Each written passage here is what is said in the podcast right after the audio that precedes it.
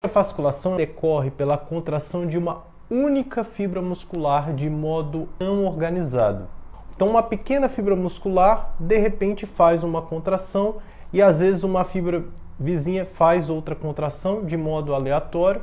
E algumas vezes, quando as fasciculações são muito sucessivas, elas podem dar um aspecto como se fosse da musculatura inteira se mexendo. E existem as fasciculações que estão relacionadas à lesão neurológica direta.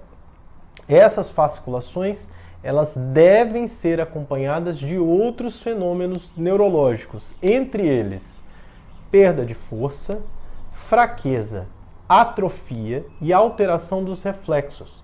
E para isso, você realmente vai precisar de uma avaliação com um neurologista e um exame neurológico detalhado para saber se você tem alguma dessas alterações de base que indicam uma alteração neurológica.